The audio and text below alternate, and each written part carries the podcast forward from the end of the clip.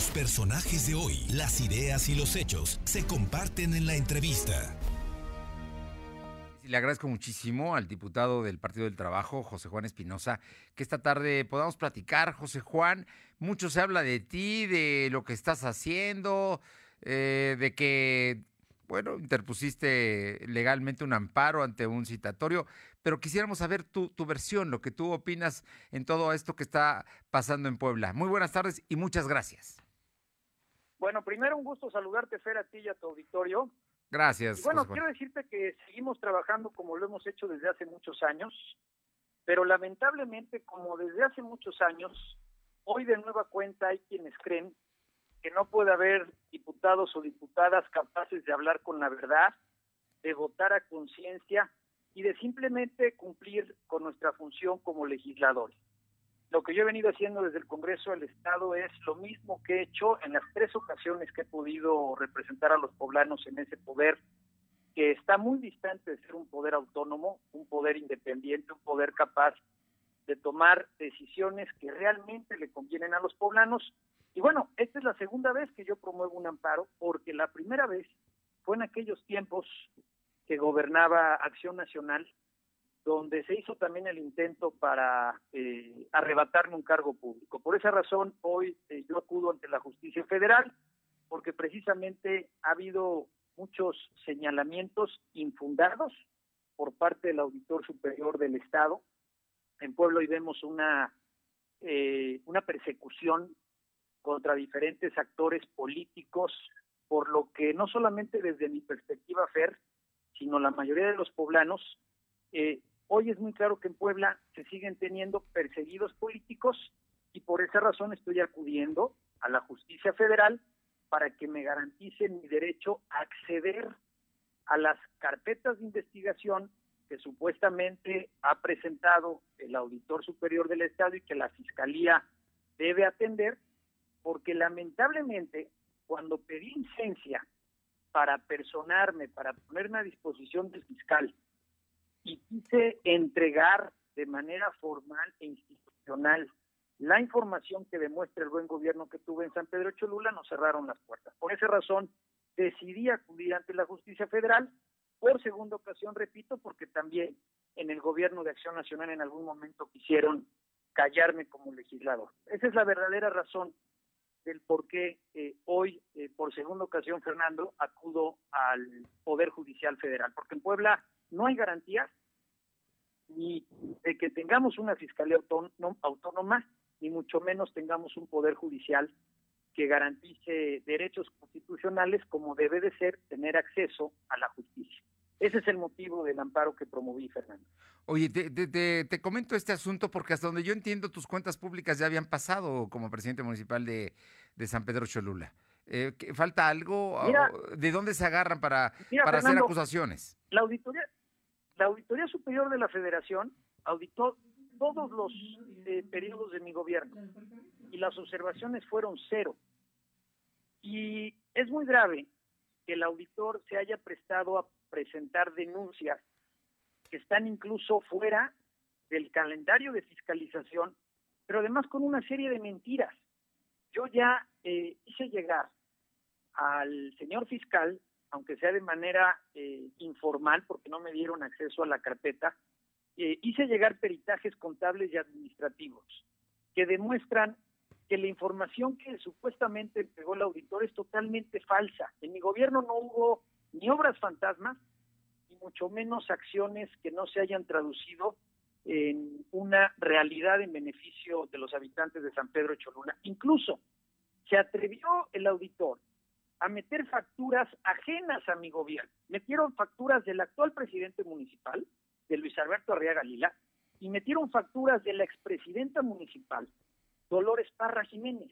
O sea, es tan absurda la denuncia que presenta el auditor que incluso mete facturas que son eh, ajenas al periodo o a los años o a los meses en los cuales yo fui presidente municipal. Ese es el nivel de obsesión que se tiene en Puebla por callar a un diputado que lo único que ha hecho es oponerse al placazo, oponerse al aumento de impuestos, oponerse a una serie de decisiones que han lastimado la dignidad de los poblanos, como fue por ejemplo, el eh, aumentar de nueva cuenta el impuesto sobre la nómina, me opuse al incremento de las tarifas de transporte público y por el simple hecho de ser mi trabajo como diputado, hoy se me persigue en Puebla.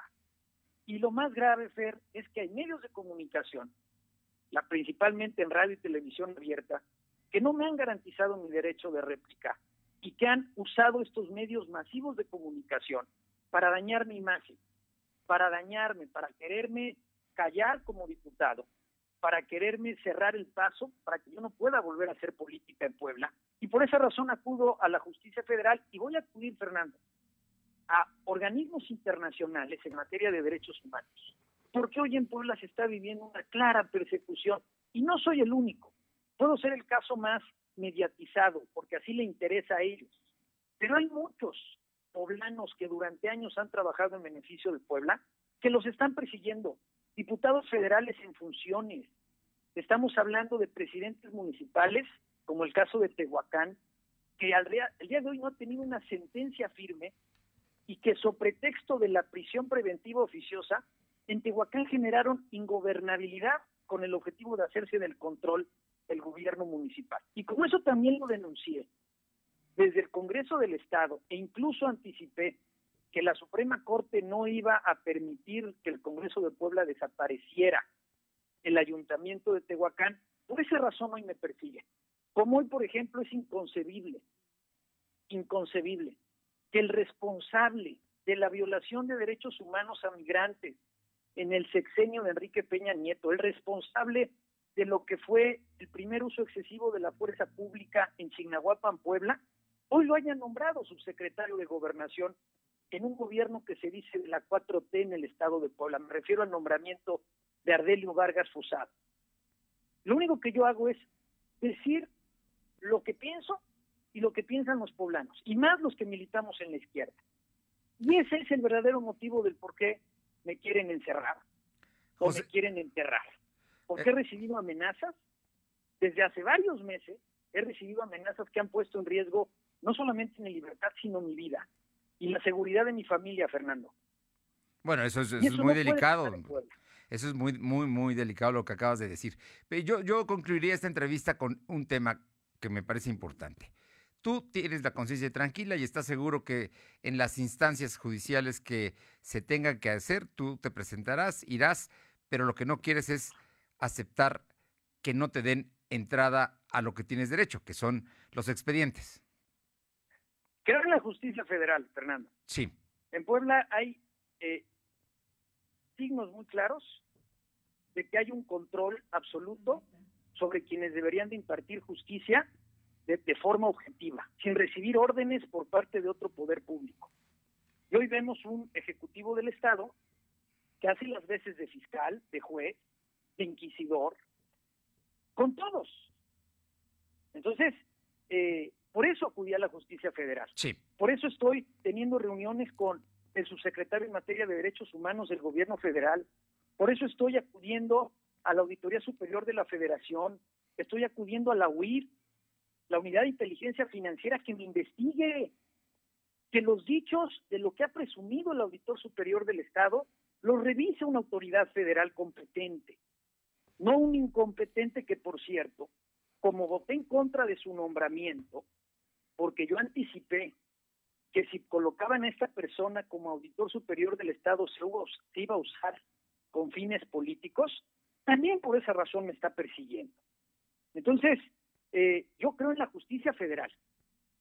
No creo en la justicia de Puebla, porque hasta hoy lo que hemos visto en Puebla es una subordinación y un control absoluto de los órganos autónomos constitucionales. Pues José Juan Espinosa, dicho lo cual, tú sabes que este espacio está abierto, seguiremos platicando de cuando haya necesidad de hacerlo y estamos pendientes porque sin duda eres un poblano que se escucha, una voz importante y como tal abrimos este micrófono para ello.